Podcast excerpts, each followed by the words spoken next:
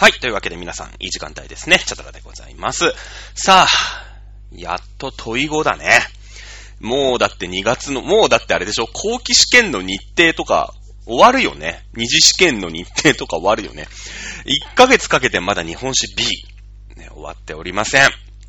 ねえ、ー、不徳の、これね、あの、受験勉強としてはダメなんだよね。特にこのセンター試験っていうんですか？あのー、いわゆる共通テストの受験勉強って、その、そぎ落とすことが必要なんですよ。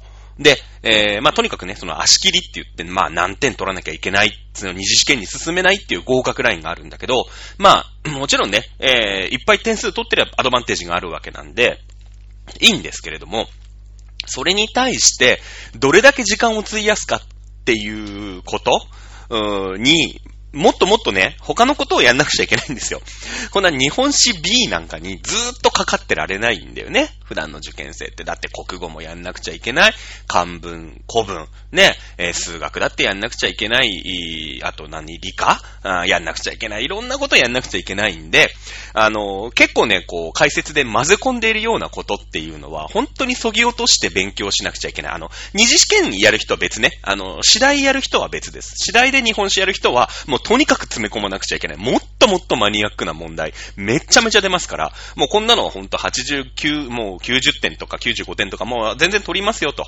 他のことをどんどん聞いてください、みたいなね、勉強方法をしていかなくちゃいけないんですけども、まあ、日本史のね、このセンター試験、共通テストの問題の解き方としては、まあ、ダメですよね。だってに、今問い5で、もう5時間経ってるわけですから、これ全部問い6まで含めて、えー、50分ですか？でやんなくちゃいけないんですよね。うん。なってくると、まあ、ダメだよね。ダメだよね。まあね、いろいろウクライナ情勢とかさ、政治の情勢とか、日本のね、政治の情勢とか、いろいろ喋りたいことあるんですけど、とりあえず日本史だけは、私、日本史マニア、まあ、マニアって言ったってね、えー、日本史 B の共通テストね、まあ、45ですよ、今年。今年 46? あれ？今年 45? まあいいか。えー、いいんですけれども、そのぐらいの年、まあ、24、5年経ってるわけですよ。共通テストね、センター試験をやってから。まあ、私はあの、実は共通テスト、日本、あの、やってないんだけどね。12月23日に推薦で決まるっていうね、大学がね。あの、そういう、ちょっと裏技入試みたいなので、あの、裏口入学みたいな、裏口じゃないよ。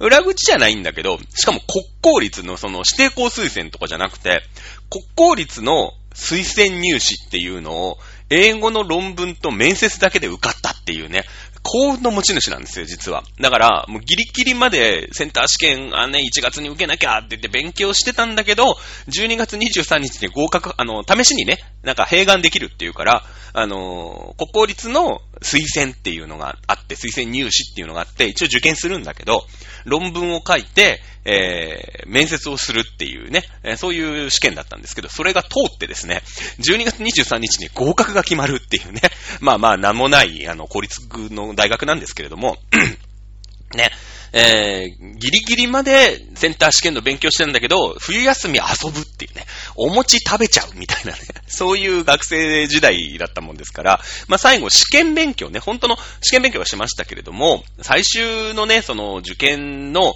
センター試験のね、えー緊張感とか、そういうのってのはあんまり、てか実は本当に経験がなくて、自己採点とかもしなくて、あの趣味でね、趣味で言ったら本当怒られるんだけど、あのその日みんなセンター試験でさ、他のほら、大学のね、えー学校とか、行くじゃないですか。いろんなところでこう、センター試験を受けるわけ、高校の同級生たちは。で、僕はやることがないんで、あの、もう私立受かっちゃいました、みたいな。ね、あの、受験しない組の人とか、あと、その、なんていうんですか、まあ、就職というか、ちょっと特別な業界に行かれる方とかも、まあ、学校に何人かはいたのね。もう大学行きませんと。で、専門学、まあ、その、何、芸能人になろうみたいな、そういうやつもちょっといたの。ね。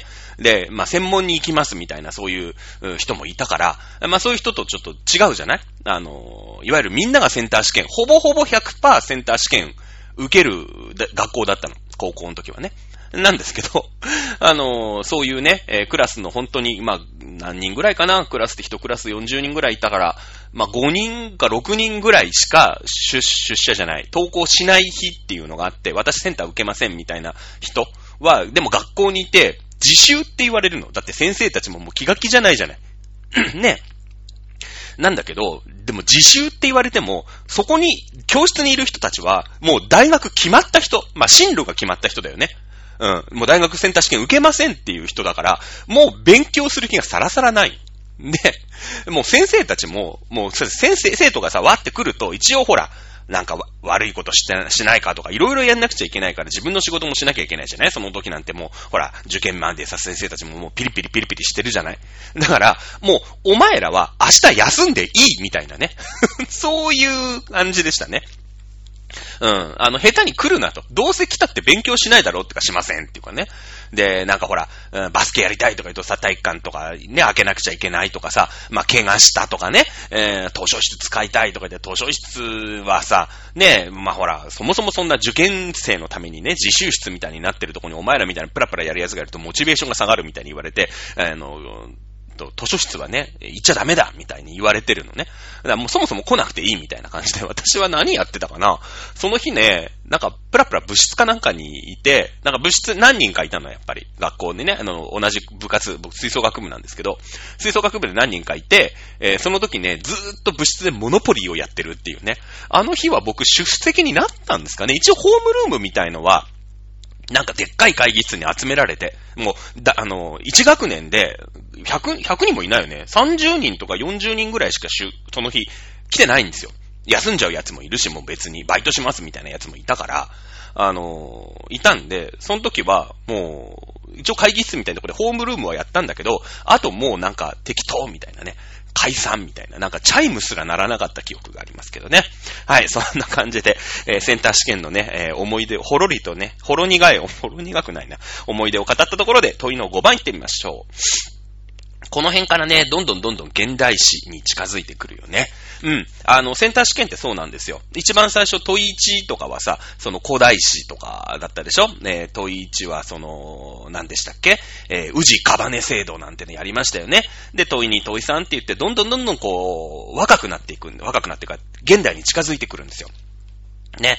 えー、いよいよ問いの5番。ね、問いの5番は、はい、えー、と、河川、河川部へ違う。アメリカ合衆国とハワイの高校と交流を持つ日本の高校の授業で、日本とハワイの関係について歴史を調べることになった。えー、次の文章は調べる課題や内容を設定する際のミキさんとカズさんとの会話である。この文章を読み、後の問いに答えよ。1から4ということでね、4もやっていきましょう。さあ、えー、日本とハワイの関係ということで、もうね、えー、明治の時代ですよね。幕末終わりました。もう、近現代。ね、えー、に入っていきます。近、近世？近代だね。近代に入っていきます。はい。なので、あの、自分がね、やっぱり近現代得意だよとか、やっぱり武士っていうのが出てきてからじゃないと、燃えないよね、みたいな人っているじゃない。やっぱ得意なとこ、不得意なとこってあるんですよ。僕はね、割と、戦後史は苦手。戦後史苦手。で、古代にロマンを感じる人なんですね。あの、馬宿とかさ、あの辺、それからもっと言ったら縄文時代、古墳時代なんてのがもう大好物だったりするの。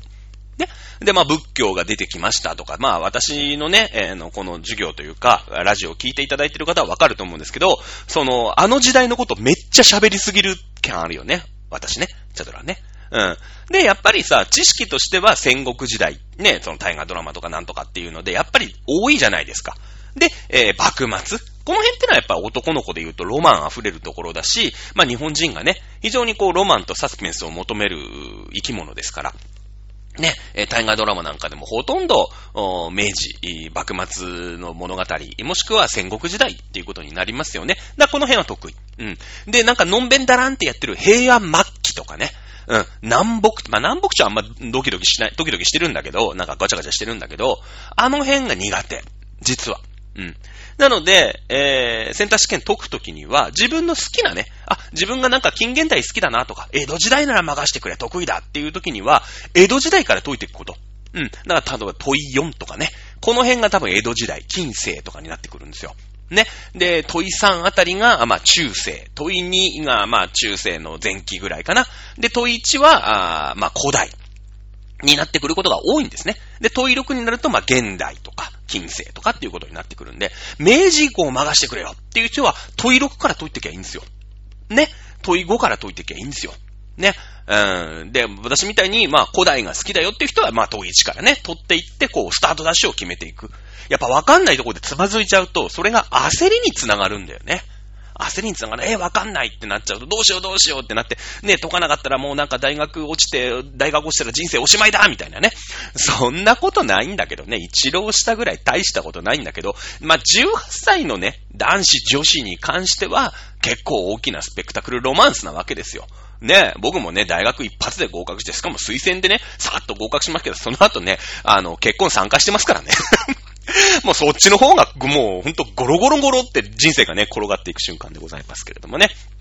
さあ、そんな余談はともかく言ってみましょう。はい、じゃあ、このミキさんとカズさんの会話読んでいきますよ。本当は読まなくていいんだけどね、あの、説問の方から読むのが普通筋ですけど、読んでいきましょう。えー、ミキさん、ハワイは19世紀初めから19世紀末まで、ね、この、まず19世紀って言われた時と、お西暦これをしっかり、あ、もうね、えー、考えなくても頭の中で変換できなくちゃダメですよね。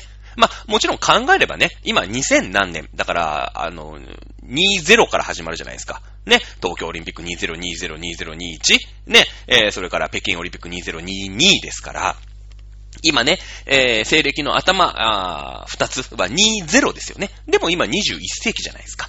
ね。えー、なので、世紀の方が1個、数字が多いよっていうのを考えなくてもパッと出てくるように、えー、やっぱり脳みそを変換していかなくちゃいけない。これはなんでかっていうと、おね、えー、西暦というと00年からね、えー、100年まで、これが1世紀。だから、あ今最終的に2100年までが21世紀っていうことで、この一番尻尾のところに合わせるんですよ。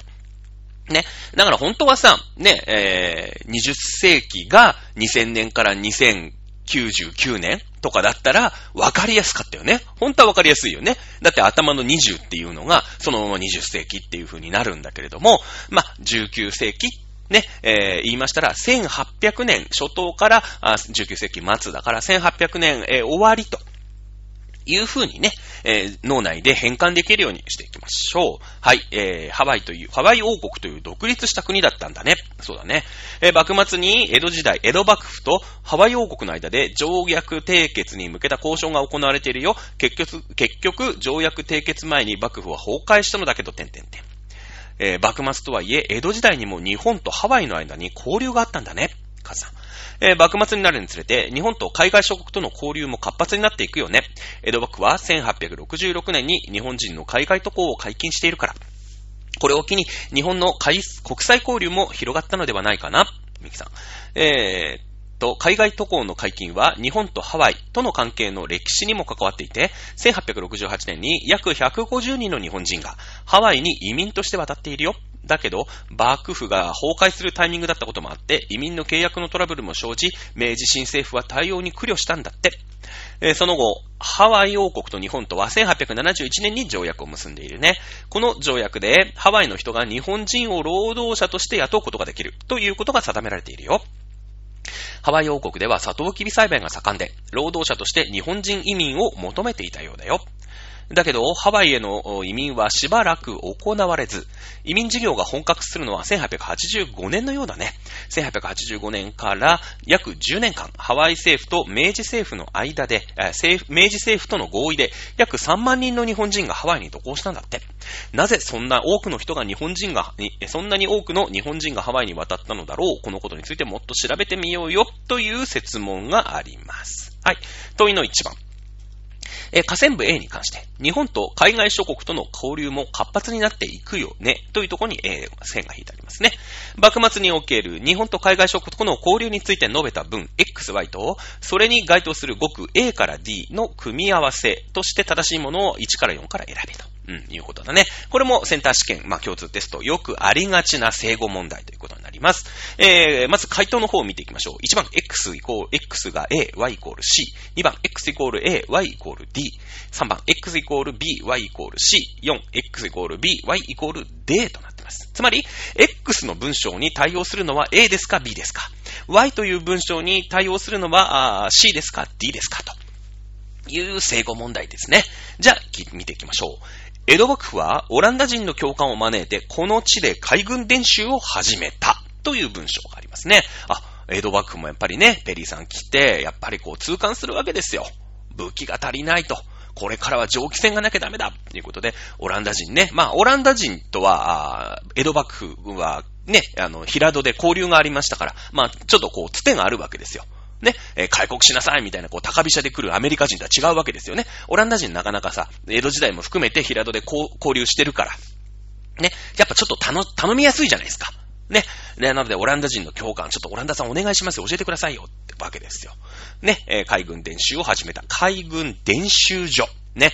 えー、まあ、海軍の基地とまでは言わないんだけどね。えー、まあ、そういう施設だよね。船の送還技術を学ぶ海軍伝習所。これが A、長崎、B、浦賀ということになります。長崎でしたか？浦賀でしたか？という話なんですよね。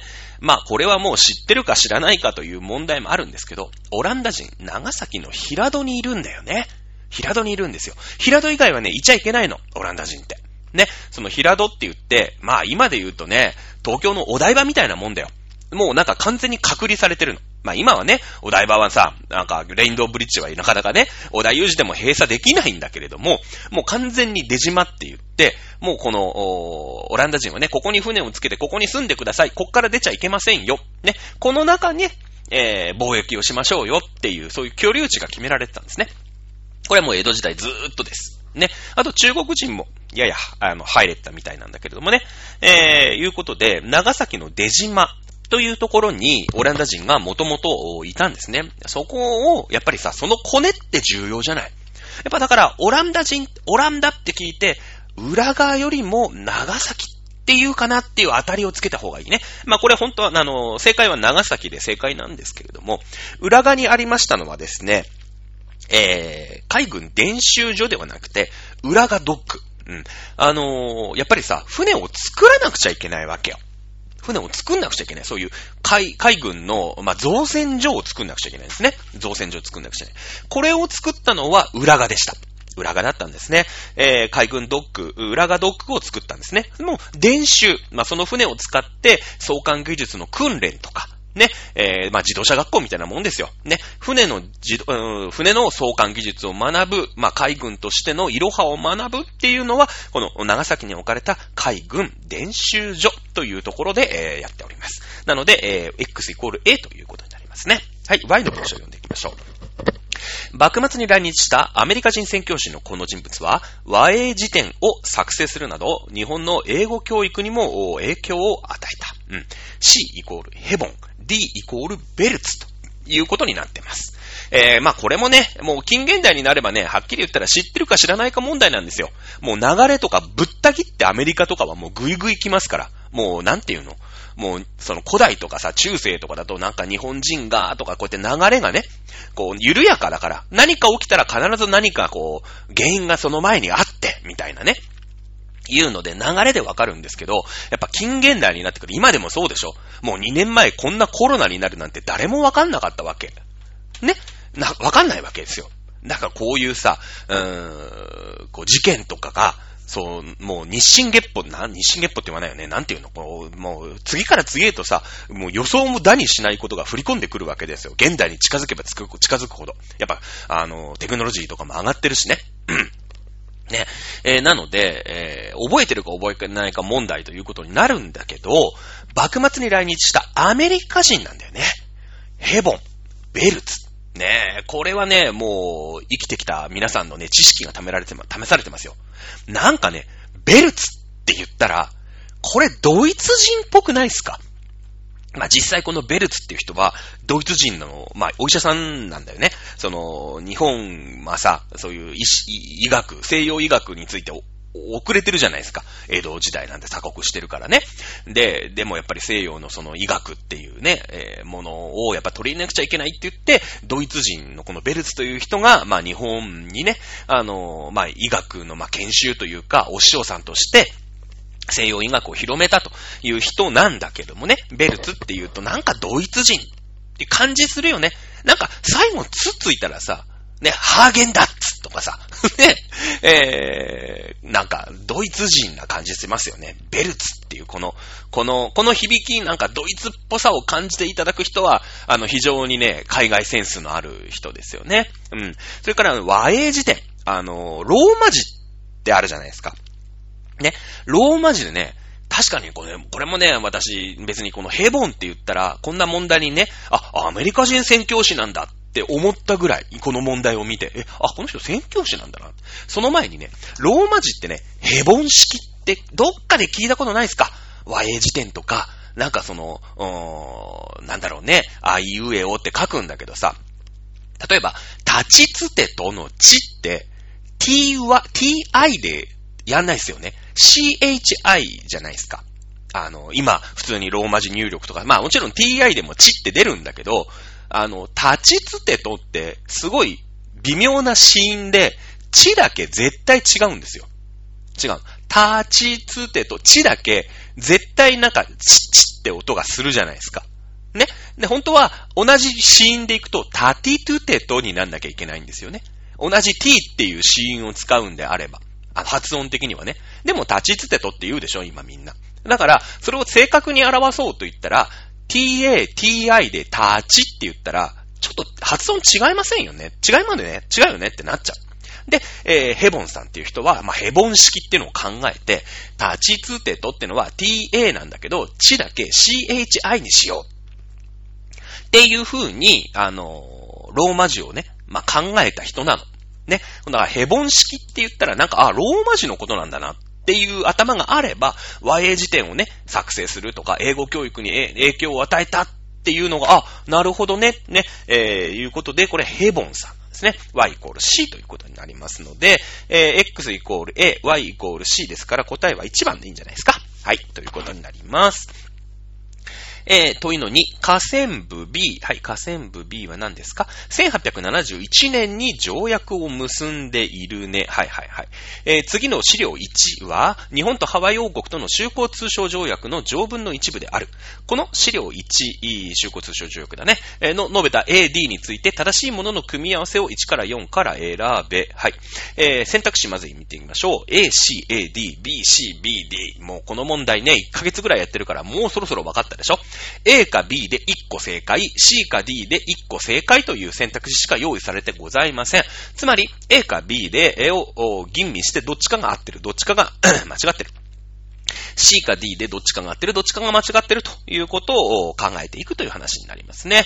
えー、1871年の日本とハワイ王国との修好通商条約ということになりますので、えー、日プ修好通商条約になるんですか？これ。多分ね。えー、まあ、その時のハワイ、例えばほら、ドイツだったら毒って書いてさ、日独伊三国軍事同盟とかね。ロシアもロって書いて、日ロとか言うんじゃないですか。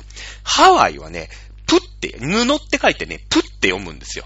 これがなんかその、おまあ、布っていう字はホとも読むのね。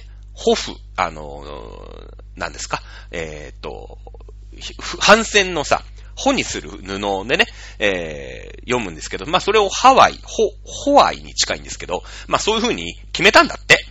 なので、ニップなんちゃらかんちゃらっていう風になったら、えー、と、日本とハワイ王国とのね、修好通商条約ということになるでしょうか。はい、えー、読んでいきましょう。A、この条文では、両国の国民が相手国の国内の場所を制限なく往来したり、滞在、居住、商売したりすることができるということが定められている。なるほど。うん。さっき言ったように、オランダ人、江戸時代鎖国してましたけど、貿易はしてました。だけど、平戸に絶対住んでくださいね。ね。えー、長崎の平戸っていう出島。ね、えー、の島に絶対いてくださいね。そっから勝手に出入りしないでくださいね。いうふうに言われた。ね、えー、だけど、この条文、まあ、ハワイの人たちはね、両国の国民が相手の国内を多少制限なく往来したり、えー、滞在、居住、商売したりすることができるってことでね、これ、まあ、な、あの、難しい言葉で内地雑居。っていう、まあ、話になるんだけど、今の日本ってさ、別にどこの国の人がどこに住もうが、ね、えー、別にお構いなしじゃないですか。中国人はここに住んでくださいとか、まあ、その、後々ね、えー、中国人のコミュニティとか、韓国人のコミュニティとかで、えー、こう、一緒にいた方がさ、やっぱ気の合う仲間と一緒にいたいじゃないですか。だからコリアンタウンとかチャイニア、チャイナタウンとかができるけど、別にそれはここに住めって強制されてるわけじゃないですよね。日本政府に。別にどこに住んだっていいわけですよ。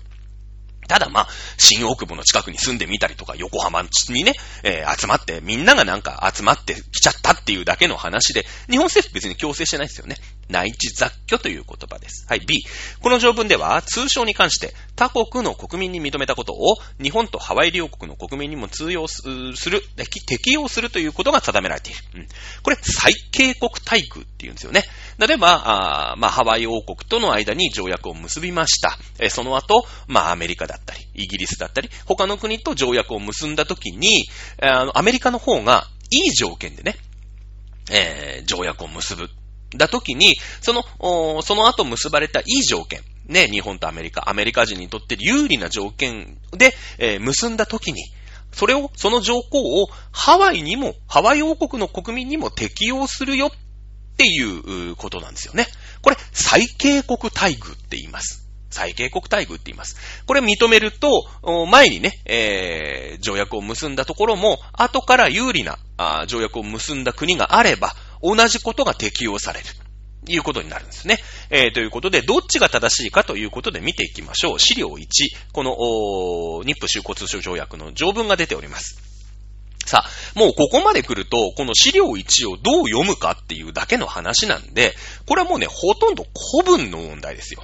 うん。国語の問題です。この資料1、まあ大日本帝国のね、明治政府の時の文章ですから、やや古文で書いてありますよね。うん。これをしっかり読み下せるか、意味がちゃんとわかるかっていう問題なんで、日本史の授業、日本史のこのテストって、資料読み取り問題に関しては古文なんですよ。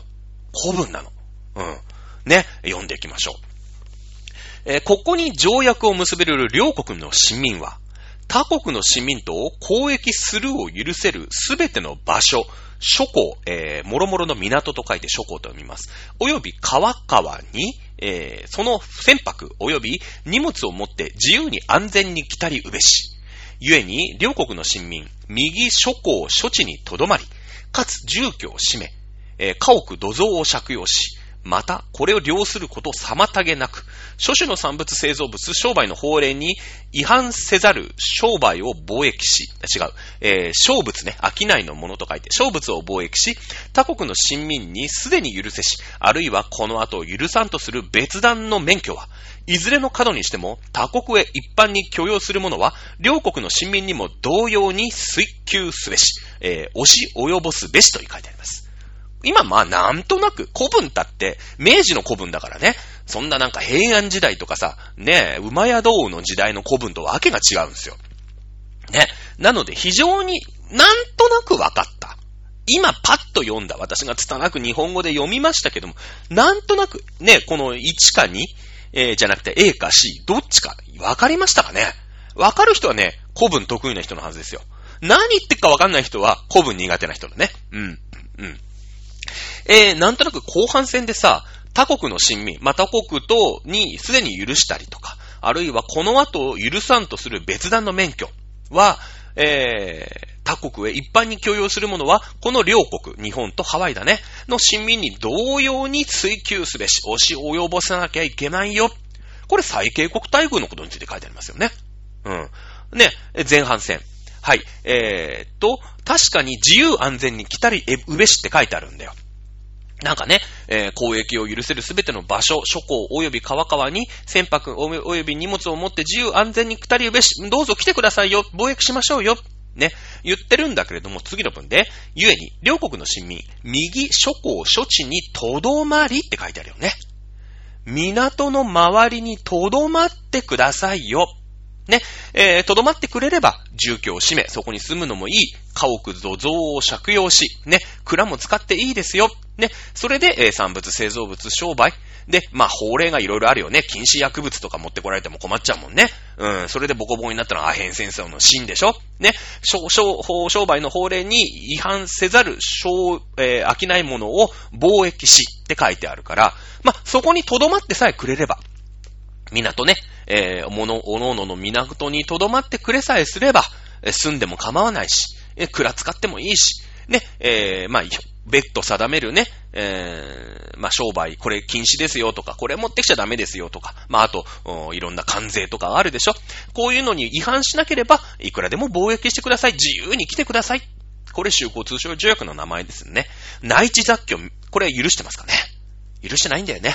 うん。諸港、まあ、もろもろの港に、に、とどまりと書いてありますので、その港のところに住んでくださいね。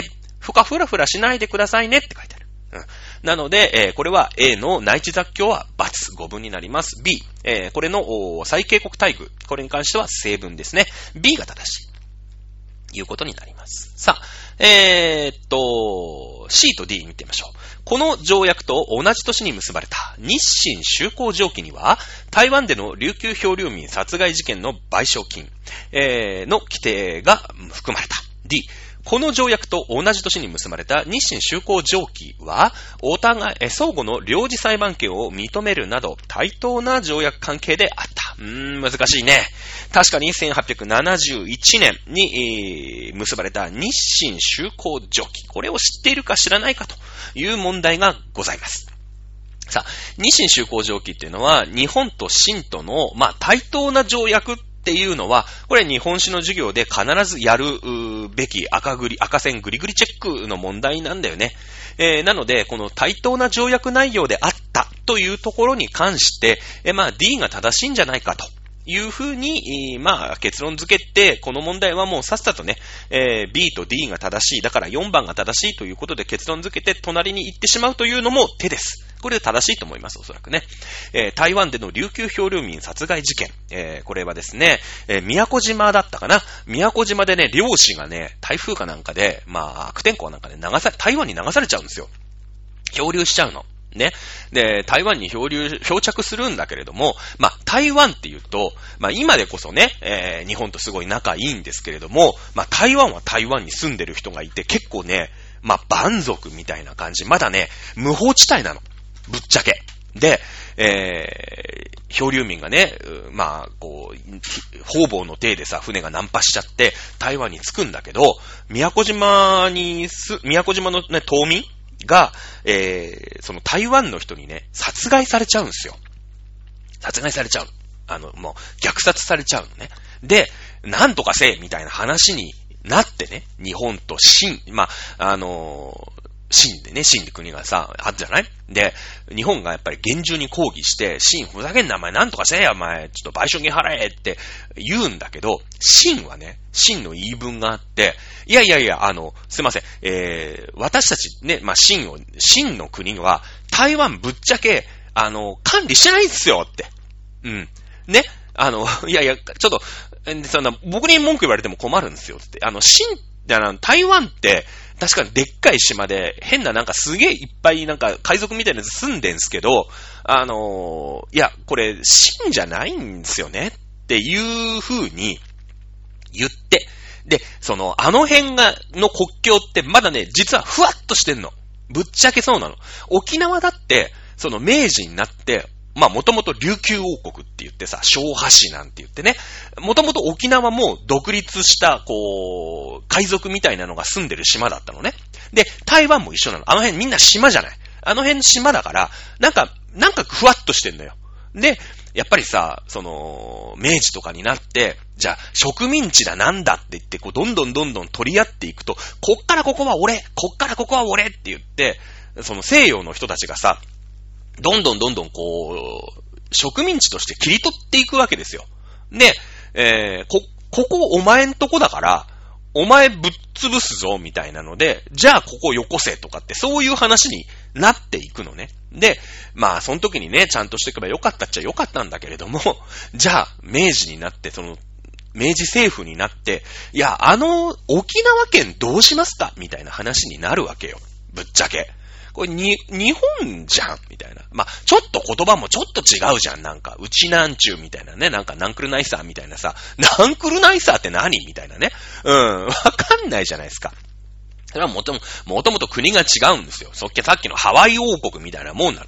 ね？ハワイだって、お、あのなんですか？アメリカに、アメリカがね、52個目の州だって言い張ったのはずーっと後なんです。ずっとハワイ王国、カメハメハ大王がいたわけですよ。それと一緒で沖縄もどうしましょう、どうしましょう、みたいな感じで、で、沖縄ってあんないいとこに、いいとこっていうかさ、にあるから、その、日本と貿易をして、清とも貿易をして、あとフィリピンとか台湾とかいろんなとこと貿易をする、その、ハブ空港みたいな感じだったの。だから、別にどこにも属してませんよ、みたいな。僕たち自由なんですよね、みたいな感じで。だけど、まあ、日本ともうまいことやっていく。喧嘩しないように。秦ともうまいことやっていく。秦だってそら、中国だから、兆候さえしとけば、とりあえず、あそこの沖縄の王様だっていうのは認めてくれるじゃない。ね。えー、あの、秦って中国ってそういう国だから。あ、兆候さえしておけばお土産もいっぱいくれます。ね。えー、で、沖縄のところの王だ。で、その代わり、王っていうのは、中国の皇帝よりも一ランク下なんだよ。だけどいいじゃない。沖縄のところの王様だって認めてくれればさ。だってお土産いっぱいもらえるんだよ。めっちゃもらえるの。で、それを日本に売るとかさ。日本はほら、あの、中国に徴工してないから、中国の皇帝からお土産もらえないじゃん。ね。で、お土産いっぱいくれるから、中国のね、珍しい物品でございますっつって、沖縄にね、沖縄の人たちは、日本に貿易にすればさ、いっぱい買ってくれるんですよ。うん。あの、薩摩とかそういうところが。めっちゃ高い値で買ってくれるの。それで成り立たせてるの、沖縄ってね。同じ感じで台湾とかも、まあ台湾のさ、まあ王国とは言ってないんだけど、その、まあ、海賊の親玉みたいなやつがバーンっていて、こう自由にね、国とか出して貿易してっていう感じだった。感じだった。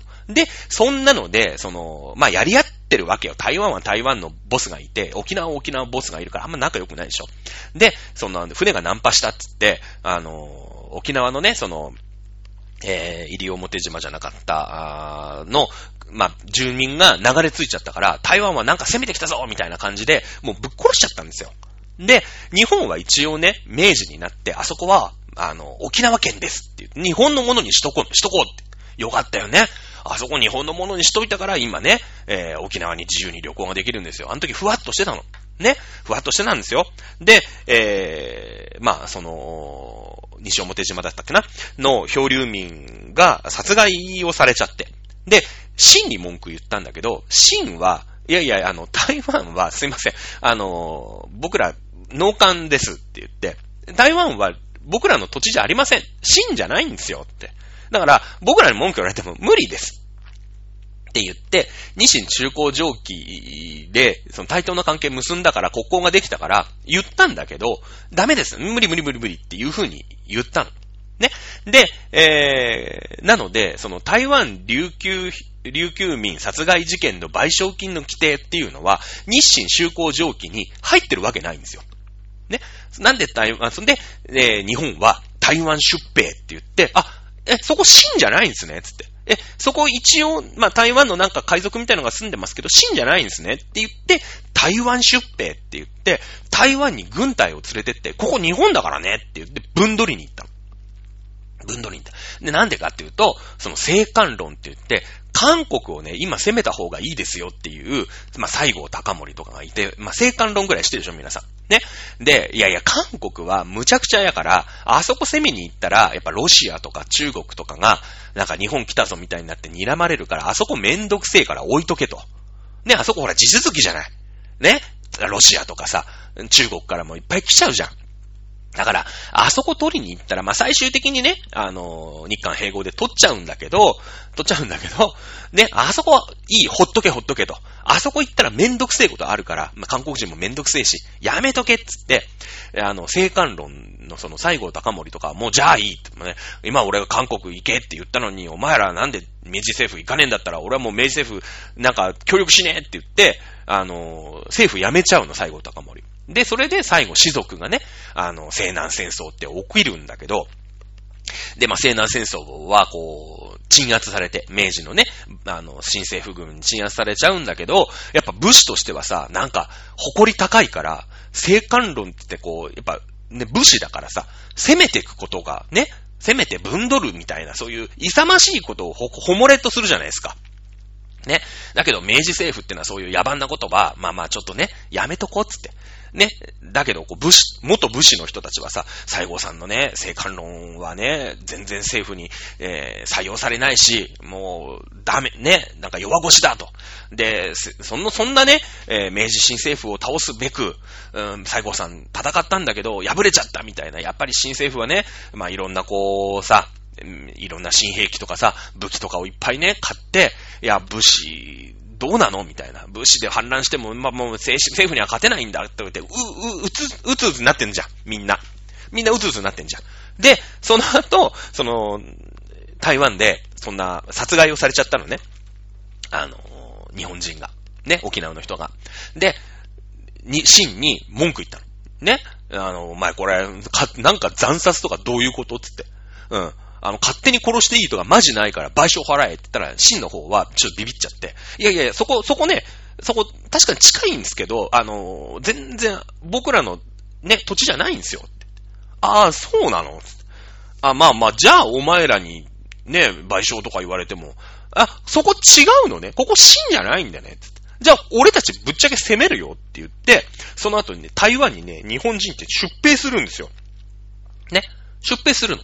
うん。それはだから、その西郷さんとかの残党とかが、やっぱさ、こう、うつうつしてるじゃん。ね？でも韓国はめんどくさい。地続きだから。でも台湾って海に囲まれてるでしょ。しかも真の方で、あの、ここ真じゃありませんよ。別に、どこの、どこの国っていうか、なんか、そういう国とかじゃないんですよ。って。ね、無人、無人島じゃないんだけど、住んでるとこいっぱいいっぱいいるんだけど、死んじゃないっす。ね、勝手になんか住んでるみたいっすよ、みたいな感じになってて、じゃあそこ攻めに行きますよ、つって、おら、武士つって、ね、ちょっと韓国、生還論は、ちょっとね、韓国はほら、いろんなとこと、いろんな野蛮な奴らの地続きのところだから、ちょっとめんどくさいんで、あの、韓国やめとこう、つって。うん。台湾だよ、台湾台湾行けるよって言って、で、その、西郷さん負けちゃって、もうさ、政府にも反対できないし、でも、なんか武士だしね、戦いて、みたいな、もっともっと強くなりて、みたいな奴らも、え、台湾、台湾、台湾行ってこい台湾、マジで今台湾だって死んじゃないんだから、おい、ぶんどってこい、ぶんどぶんどってこいつって、台湾に出兵するっていうのが、まあ、この後ね、えー、あったりするんですよ。ね。うん。で、えー、まあ、その、その絡みの前に、宮古島の島民が、まあ、遭難してね、えー、50人だったかな？なんか54人だったかな？なんかそのぐらいの人がね、殺害されるっていう、琉球漂流民殺害事件っていうのが台湾であります。ね。えー、いうことで、まあ、その、日清修好上記っていうのは対等な関係なんで、日本もね、真に文句を言ったんですけれども、あの、シンはね、台湾うちじゃありませんから、ちょっとその、賠償金はね、あの、支払えません、みたいになったんだけど、いやいや、ぶっちゃけ、まあ、その後ね、えー、その後、なんかイギリスかなんかの仲介役の人がいて、アメリカだったかな？日本、イギリスだったかな？仲介役の人がいて、まあちょっとね、えー、まあ気持ち程度に、あの、賠償金をね、えー、新の方が払うっていう風になるんで、えー、日清中高上記には、あ台湾のね、えー、琉球漂流民殺害事件の賠償金の規定というのは含まれません。なぜなら新は台湾は自分のところじゃないですよ、という風に認めていなかったからですね。はい、長くなっちゃいました。問いの3番行ってみましょう。河川部 C に関連して、河川部 C って何ですか？河川部 C。はい、はい、はい、はい。あれ？河川部 C。まだ出てこない。1885年から約10年間っていうところに入ってますね。うん。よ、よ、よ。えー、1885年から1894年の10年間の間に生じた出来事に関して述べた分、1から3について。えー、古いものから年代順に正しく配列したものを1から6から1つ選べ。ね。123、132、213、23、131、2321ということで、えー、これ順別の組み合わせですね。1番。日本と新国の条約により、両国の朝鮮からの撤兵が定められた。2、えー、日本とイギリスの間で、領事裁判権の撤廃などを求めた条約が調印された。3、えー、朝鮮の地方官が大豆などの輸出を禁じたことに対し、日本政府が朝鮮に損害賠償を求めた。なんのこっちゃようわからんよね。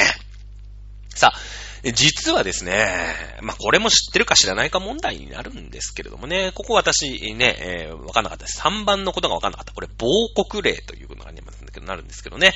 これの年代がはっきりしなかったので、ここは一応間違いカウントにしておきましょう。マイナス3点でございます。はい。でもね、1885年から1894年ね、えー、いう風に選択肢があるわけなんですよね。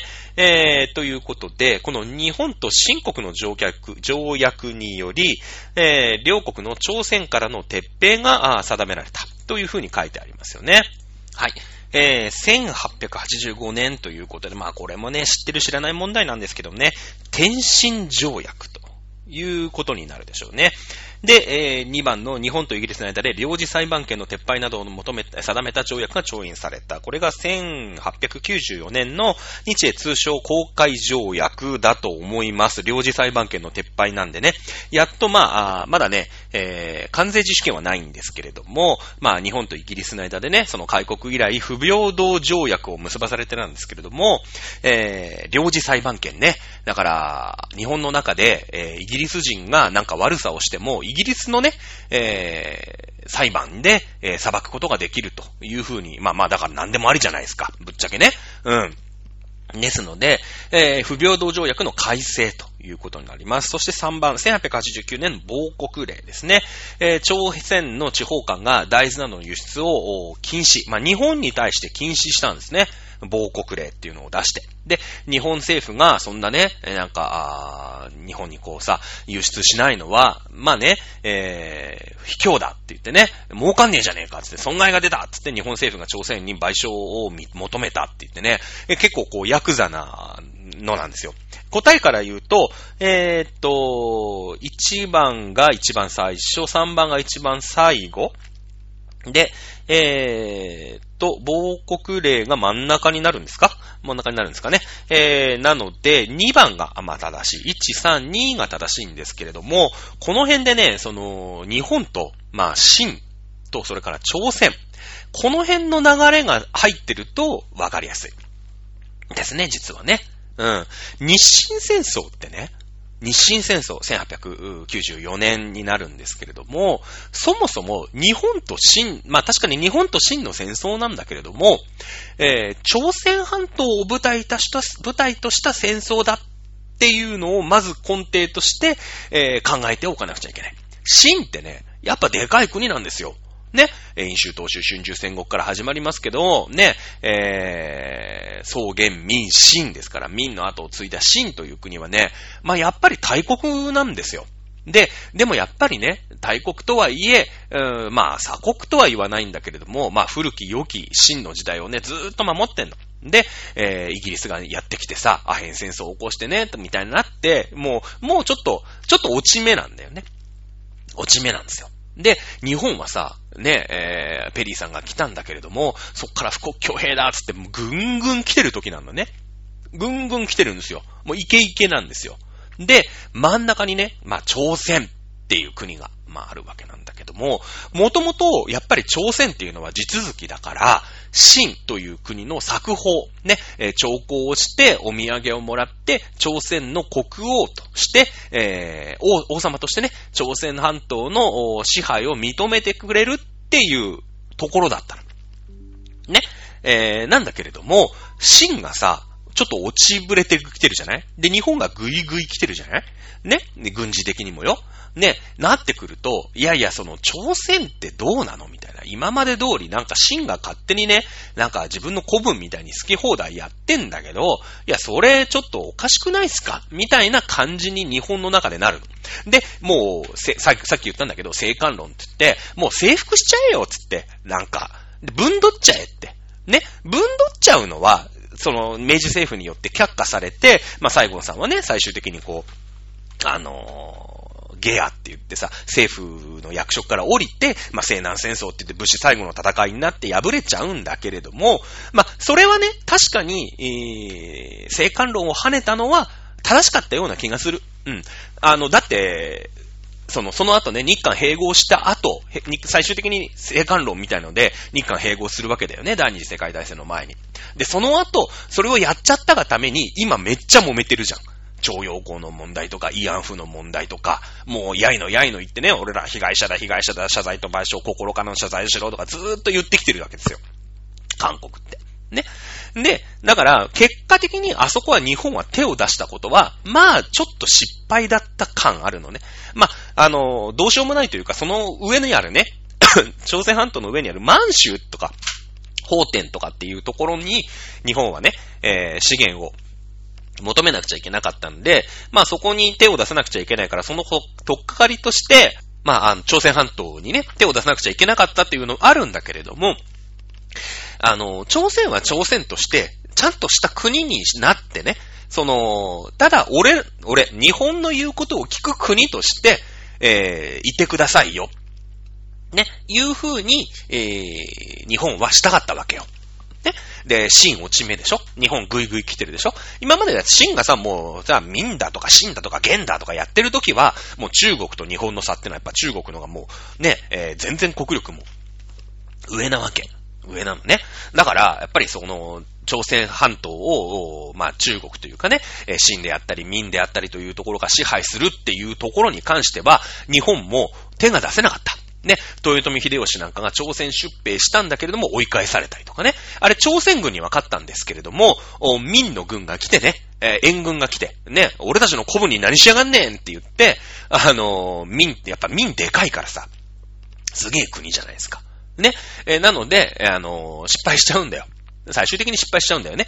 あの、豊臣秀吉の軍も、やっぱり、こう、海を越えてね、えー、行くの。だってさ、元、モンゴル帝国だって、日本に海を越えてきたら失敗しちゃうわけですよ。やっぱり海を越えての戦争って大変なんだよね。うん、大変なんですよ。ね。えー、なので、まあ日本はね、えー、生還論って言ってあそこをぶんどってこいっていうのもあるんだけど、やっぱそれはやっぱり、ちょ、ね、豊臣秀吉の時も失敗してるし、いや、良くないと。朝鮮は朝鮮のまま、いなきゃいけないんだけど、今まで通り、真のなんか属国みたいな感じにいると、鬱陶しいじゃないですか。だから、その関係性として、日本の属国として、あいつらを独立させようみたいなのが日本の感覚としてあるわけ。ね。あるの。で、ずーっとその日本はちょっかいをその朝鮮に出し続けての。お前ら、なんか中国とかね、あの、真の属国とか言ってるけど、そんなんでいいんかいと。ね。今こそ立ち上がれよ、お前。真なんかもう落ち目じゃねえかよ、つって。俺らがどんどん武器でも何でも輸出してやるから。ね。俺たちの古文になれって。ね別に兆候とかいいね。そういうの、ほら、日本の文化とかそういうのない。兆候とかしなくていいんだよ。お前ら頑張れって応援してやるから、今まで通り真に古希使われていいのみたいな。ペコペコペコペコしてさ、みたいな。で、朝鮮の方もさ、おっと、そう、そうなのかって、ちょっと本気になっちゃってるわけ。ね。いうので、その、天津条約っていうのが、まあ、1885年なのね。で、1885年に、その天津条約っていうのが、まあ、結ばれるわけですよ。ね。で、その1の選択肢。日本と新国との条約により、これ天津条約ね。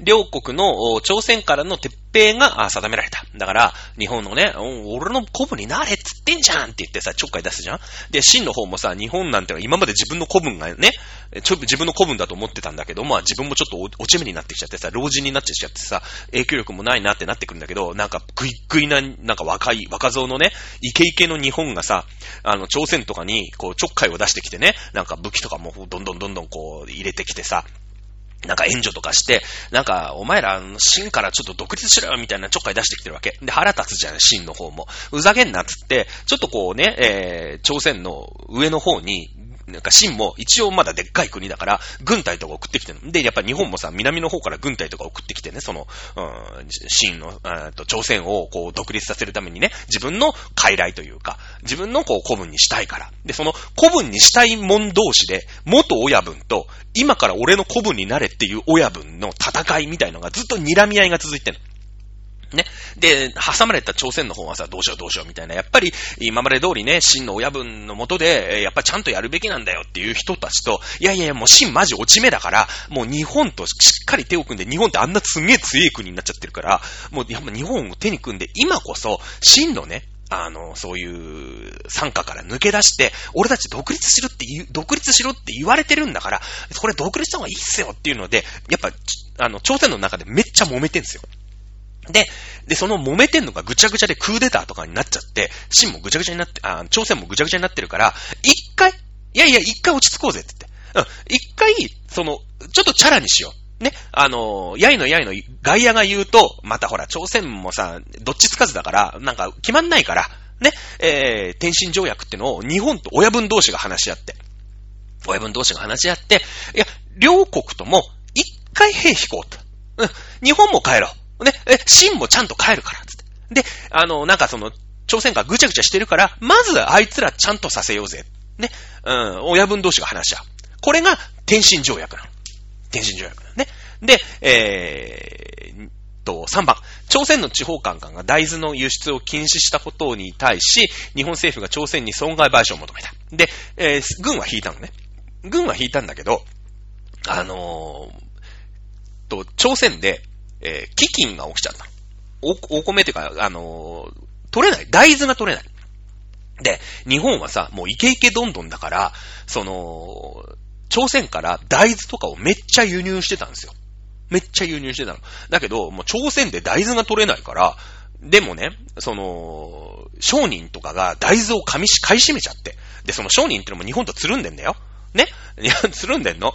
で、その、自国で大豆がすげえ足んなくて、民がすげえ飢え死んでるのに、日本に輸出とかしちゃうわけ。大豆を。ねで、だからやっぱ日本の方が高く買ってくれて、やっぱ国力が高いからさ、いやいやいや、そのね、大豆、まあ今大豆1キロいくらか知らないけど、ね、えー、なんか、だって国内で流通させたら1キロ300円でしょ？つって。いや俺600円で買うから、つって。そしたらさ、商人の方もね、そうっすか？つって、日本に輸出しちゃう？つって、600円だから儲かるから。ね、お金持ちがどんどん儲かる。資本主義だからさ、儲かるから、あ、600円のところに落としますよ、つって。で、国内から大豆がどんどんどんどん消えていっちゃって、朝鮮の。で、朝鮮はさ、それで飢饉だから、もともと大豆がないんだけど、やっぱ資本主義って怖いよね。お金持ってる奴がみんな勝つみたいな世の中だから、どんどんどんどん大豆がなくなっちゃったで、もう朝鮮国内が飢え死にする奴がすげえ出てきちゃう。で、困るじゃん、そんなんで。ね？で、えー、朝鮮の地方官が大豆などの禁止、だから朝鮮の、まあ、政府というかね、まだちょっと内戦状態だったんだけれども、地方官が日本にも輸出しちゃダメね、勝手に決めるんですよ。勝手に決めんの。で、ふざけんなと。いやいやいや、お前ら売るっつったじゃん、つって。ね？売るっつってこっちは船も出してんだよ、と。うん。ね？で、約束したよねって。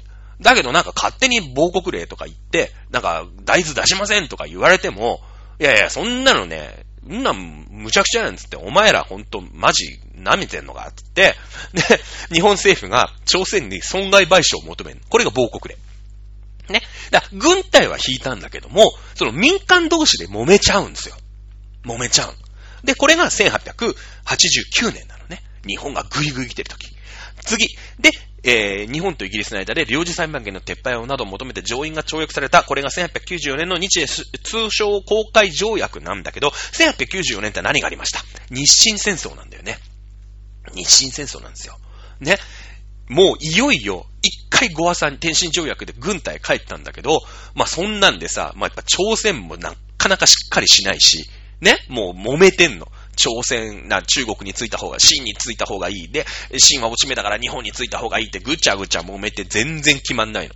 で、もう日本とかも一回天津条約で親玉同士一回軍隊引いて落ち着いたんだけど、もう朝鮮に任しといてもこいつら何もできねえな、つって。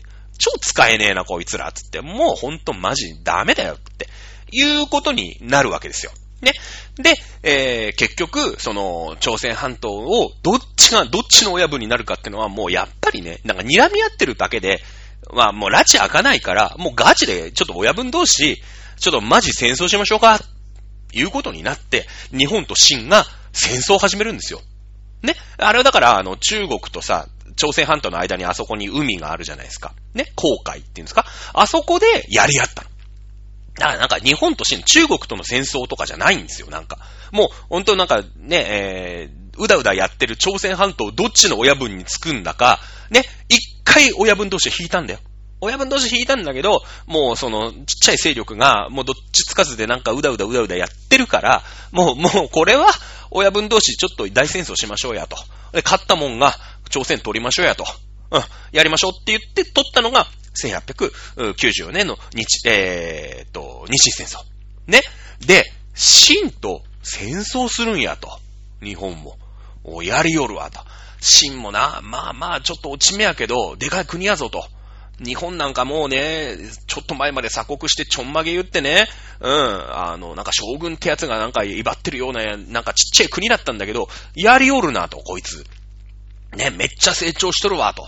まあ、確かにな、その、アメリカのペリーっていうやつがいて、まあ、俺らもその後行って、えー、日本ってのはもう下に、下に見てね、うん。あの、領事裁判権。まあ、自分のね、え、イギリス人、アメリカ人が、あ日本で悪さしても、まあ、俺らが裁くんだと。ね。上からで行ったんだけど、いやいや、このまま上から目線で日本行ったら、ちょっとあかんなと。ね。えー、なって、いやいや、ここは日本も強くなってきたから、認めらんとあかんと。で、やっぱ領事裁判権っていうのはさ、これ良くないよね。やっぱ悪いことした奴は悪いんだから、これ日本で裁いてもらおうと。ここは譲ろうと。うん。関税自主権は確かにな。うん、まあまあ不平等ないけど、もうちょっと日本が強なったら、これも、ちょっと撤廃しないかんかもしらん。ね。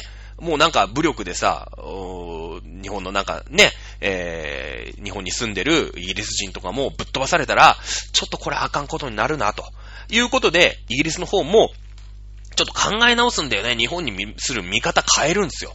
これが、あ日本とイギリスの間で領事300件の撤廃を認めた条約が調印された、だから2番の1894年日英通商公開条約ということになるんですね。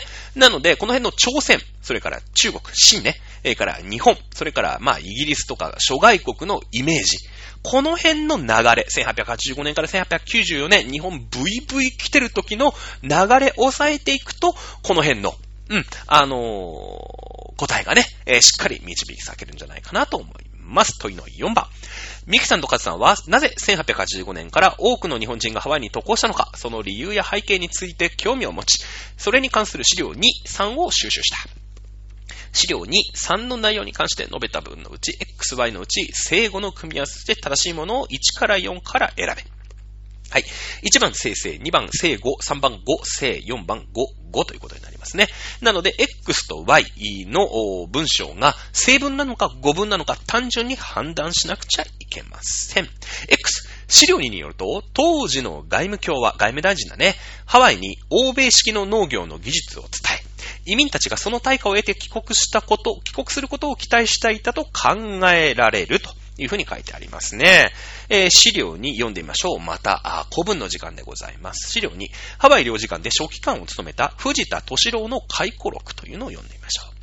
当時の外務卿は、我が農民を送り、欧米式農業法を実習し、秩序的労働法を覚え、かつ、相応の貯蓄を携え帰国せしめ、十数年後の後には、我が農村の労働方法、大いに改良せざるべしと思い、えー、超某二種、えー、っと、多分、あれだね、えー、っと、長州と周王ですね。だから山口県ですね。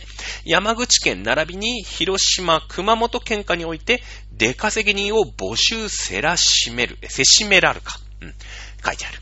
はい。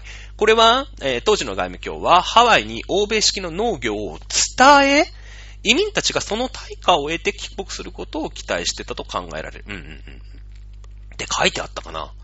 欧米式農業法を実習しって書いてあるよね。私たちが、ね、えー、と、山口県、広島県、熊本県で出稼ぎに行く人を募集するんだよ。それはなんでか我が農民をハワイに送り、欧米式農業法を実習し、ね、欧米式農業法っていうぐらいだから日本の農業じゃないよね。ハワイの農業のことだよね。それを実習するんだよね。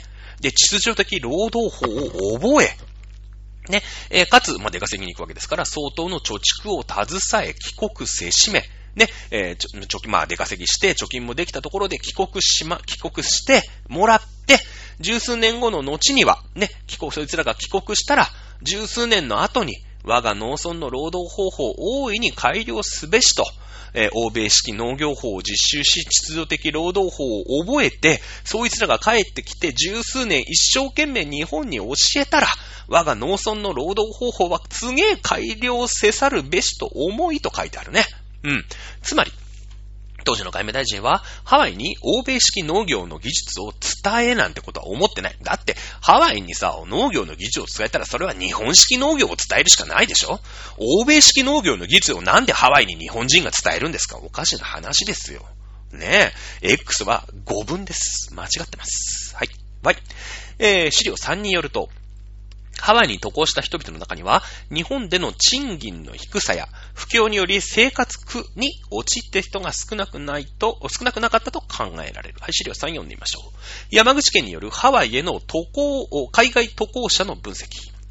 えー、労働出稼ぎ者の増加するは、内国、日本のことだろうね。内国においては、労働者賃金の薄利なるのみならず、えー、世上一般事業の不振になるに従い、労働者就業の困難に迫られるによるもの、けだし、大いにあらん。うん、大きにあらんって書いてあるね。えー、まあ、これなんとなく、成分かなね、なんかさ、労働者賃金が少なくて、ね、一般事業も不振だから、労働者の就業の中、だから、不況なんだよね、日本がね。だから、そういうのが多いんだよ。ね、労働者出稼ぎ。だって出稼ぎなんだもん。なんで出稼ぎ行くんですか？行く必要ないじゃないですか。だって、日本には日本人がいっぱいいてね、美味しい食べ物がいっぱいあって、仕事がいっぱいあって、毎日ハッピーに暮らしてるわけでしょなんで出稼ぎ行くんすか行かないですよ。ねえ。出稼ぎに行く人ってのはさ、なんで出稼ぎにね、そんなアウェイに行くんだっていうことを考えれば簡単ですよね。だってさ、まあ、今あるかどうか知らないけれども、うーん、例えば都会の建設現場にね、冬の間、えー、田舎、まあ、田舎って言ったらあれだけど、秋田とかさ、東北のね、えー、人たちが出稼ぎに来る。ね、これはま昭和時代によく見られた光景です。なんで出稼ぎに来るんですか別にいいじゃないですか、秋田にいれば。秋田仕事がないんですよ。雪に閉ざされちゃって、あの、農業できないんですよね。だから、都会に来て、一生懸命工事現場で働いて、家族を養うしかないんですよ。ね。えー、第一次世界大戦の後、ヨーロッパずったぼろになって、どこにも仕事がない大不況が来ました。ただし、アメリカは無傷だったから、もうヨーロッパ中のものをアメリカで作ってる時代があったんですね。はい、また出ました。紅の豚の話です。ね。なんでフィオピッコロ城があそこに残っていたのか。ね、えー、ピッコロじいちゃんの息子たち、ね、もともとピッコロ社の設計をやっていたあ人たちね、いなかったんですよね。あのフィオちゃん、17歳の女の子がポルコの飛行機を直す羽目になった理由何なのか。ピッコロじいちゃんの子供たち、ね、子供ですから、まあ、だ40代、50代ぐらいじゃないですかピッコロ、あの、フィオさんが17歳ですから。ね、17歳の子供の親父ですから、まあ50代前半、40代、まあ後半ぐらいですかね。ぐらいだと思いますよ。働き盛りですよ。ね、一番、あその、航空会社、飛行機会社で、え、働き盛りの人たちはいなかったんです。なんでか。全員アメリカに出稼ぎに行っちゃったんです。技術がありますからね。ピッコロ社の設計主任ですから。ね、えー、技術があります。でも仕事がないんです。飛行機の発注が来ないんです。ね、アメリカはの、もうだって工場はさ、アメリカにしかなくて、ヨーロッパ中もやられまくってね、えー、工場も何もない状態。ね、えー、ヨーロッパで必要となるものが全部アメリカで作られてるじゃあ、アメリカめちゃめちゃ仕事がある。うん。なので、えー、イタリア。まあ、イタリアの物語ですよね。ミラノの物語ですけども、イタリアの職人たちはアメリカの工場で一生懸命働いたんです。ね。おそらくあのおじいちゃんとピね、フィオちゃんのところに仕送りが来てるはずなんです。ね。これ、イタリアにいらんない理由があるんですよ。出稼ぎってのは。絶対そうなんです。みんな自分のところにいたいじゃないですか。ね。日本だって同じですよ。ね、えー、この時の日本というのはね、まあこれ専門用語になりますけど、松方デフレ。まあ松方デフレっていうね、えー、まあ状況で、まあデフレーションって言って、めちゃめちゃその時に、あの、金融の引き締めをしてね、あの、日本って結構な不況になってたんですよ。結構な不況になって。これなんでかっていうと、さっきも言った、生還論で政府を追われた、あ西郷隆盛が、えー、西南戦争って言って九州で反乱を起こしましたよね。反乱ですよ。もう最後、武士の最後の反乱になるんですけれども、お西南戦争で、まあ武士たちがね、えー、反旗を翻して、まあ結構な、まあクーデターというかね、軍事、まあ衝突になるわけ。で、やっぱりさ、その、日本でね、まあ、内戦とまではいかないけれども、大きなクーデターが起きて、それを鎮圧しなくちゃいけないよね。鎮圧しなくちゃいけない。まあさっきさ、そのイギリスのね、えー、武器とかがもうバンバン来てさ、もう最後高森勝てませんっていうところになるんだけど、じゃあなんで明治政府が、そのイギリスとかの最新武器を持っていたかっていうと、それはイギリスから買ったんですよね。イギリスから買ったんですよ。やっぱり戦争ってお金がかかるから、まあその時にさ、日本ってグイグイ来てるんだけど、いろんなの作んなくちゃいけないじゃない。新しい政治制度とかも作んなくちゃいけない。いろんな工場も建てなくちゃいけない。富国強兵しなくちゃいけない。お金いっぱい使うんだけども、もうさ、西郷隆盛が最後ね、えー、熊本で反乱するもんだから、もう、それに対してもさ、お金使わなくちゃいけない。戦争ですからね。西南戦争ですから。で、もうその時に大隈重信ってやつが、まあ、その時の、まあ、財務大臣みたいなのをやってた、大倉大臣みたいなのやってたんだけど、もうしょうがないからお金すりまくって、ね、お金すりまくって、これでじゃあ、あの、イギリスのね、えー、最新の武器くだ、武器買います、うん、銃を何丁買います、なんたらかんたらかん大砲買いますってのをやったの。で、そうそう、インフレになっちゃうじゃない。ね、戦争ってのはやっぱりさ、その、いい若者たちが、えー、生産のね、工場とかをストップさせて、戦地に行くっていう話になるから、物が少なくなるよね。で、やっぱ戦争自体でも物がどんどんどんどんやっぱり壊されたり燃やされたりっていうのがあるから、また必要になるよね。うん。で、逆に、その武器を買わなくちゃいけないから、お金をどんどんどんどん吸って、で、何かを買ってるよね。そうすると、お金と物のバランスが悪くなっちゃって、めちゃめちゃインフレになっちゃったの。めちゃめちゃ物の値段が上がるんですよ。だって、ね、えー、その、物が足りない、足りない、足りないってなるとさ、100円でも欲しい、200円でも欲しい、300円でも欲しいみたいな話になるでしょね、なっていくんですよ。で、えー、それをするためにお金をバンバン吸っちゃうから、お金の価値ってのは相対的に下がるよね。なので、インフレになっちゃうんです。で、これをちょっと引き締めなくちゃいけないっていうことで、まあ、その、大熊重信がね、えー、まあ、また政府を追われることになるんですよ。まあ、これがまた、まあ、話すとね、また1時間くらいかかっちゃうんで、もう1時間超えてるから、は手短にしますけれども、その、まあ、なんか払い下げ事件。まあ、今で言うとそうだな、あの、森友、森友学園みたいな、加計学園みたいな感じで、その政府の土地をね、まあ、いつでも同じことやってるんですよ、日本政府って。あの、漢字で、その、払い下げ、民間にね、払い下げますと、国有地を。で、その時に、ちょっとズルがあったんじゃないみたいなので、今のさ、ほら、森友学園、加計学園の問題と一緒ですよ。ね、えー、一緒。なんかゴミが埋まってるんだけど、すごい早、安くさ、あの、なんか獣医学部を作っていいですよ、みたいにしちゃって、今問題が起きてて、ずーっとやってるじゃないですか。まあ、そんなことってのはよくあるん日本で。っていうので、まあ、それのね、えー、森友学園、加計学園の明治バージョンみたいなのが、あの、当時あって、まあ、大熊しみげの分が、まあ、ちょっとこう、やめさせられての。で、その後に外外務大臣じゃなかった、財務大臣みたいなのについた、まあ、大倉京って言うんだけどね、当時ね。当時大倉京って言うんだけど、まあ、今で言う財務大臣についた、えー、松方ま、正義ってやつが、えー、ちょっとインフレが過ぎるから、お金を回収して、ね、お金を回収して、デフレ政策ね、を取ろう。ちょっとインフレが、この景気が加熱しすぎちゃってるから、うん、デフレしようって言って、ちょっとこう、不、不況にさせるような政策を、取ったの。ね。で、えー、これをまあ、松方デフレって言うんだけど、この西南戦争の後に、まあ、すごい不況が来るわけ。ね。えー、の、ちょっとやっぱりフィーバーしちゃってるわけよ。戦争の時って物がすげえ売れるじゃん。物がいっぱい壊されて物がいっぱい売れるから、ちょっとこう、景気が一時的にバブルなんだよね。バブル。で、そのバブルが、やっぱりそのままだと困っちゃうから、ちょっと落ち着かせようってするんだけど、その、大倉教の松方正義ってのはまた極端で、また大、大熊重信がまた極端で、極端なやつから極端なやつにバトンタッチしちゃったもんだから、反動がひどくて、松方デフレっていうすごい極端なね、えー、不況に、あのー、なっちゃったんだよね。うん。っていう、まあ、あの、この西南戦争からの日本のね、雰囲気の流れを分かってる人は、あまあまあっていう感じなんだけど、別に資料3をよく読めば、ね、えー、労働者賃金の薄利並みのみならず、えー、世女、まあ世の中の一般事業、まあ普通の会社とかのね、一般事業の不死になるに従い、ね、不審だから、労働者就業の困難に迫られたよ、迫られてるものによるっていうものが多かったよって書いてあるから、これは古文がちゃんとと読めれば、この資料さんがしっかり読めれば、ハワイに渡航したした人々の中には、日本での賃金の低さや不況により生活苦に陥っていた人が少なくなかったと考えられるっていうことは、うん、これ正しいねっていうことになるでしょうね、おそらくね。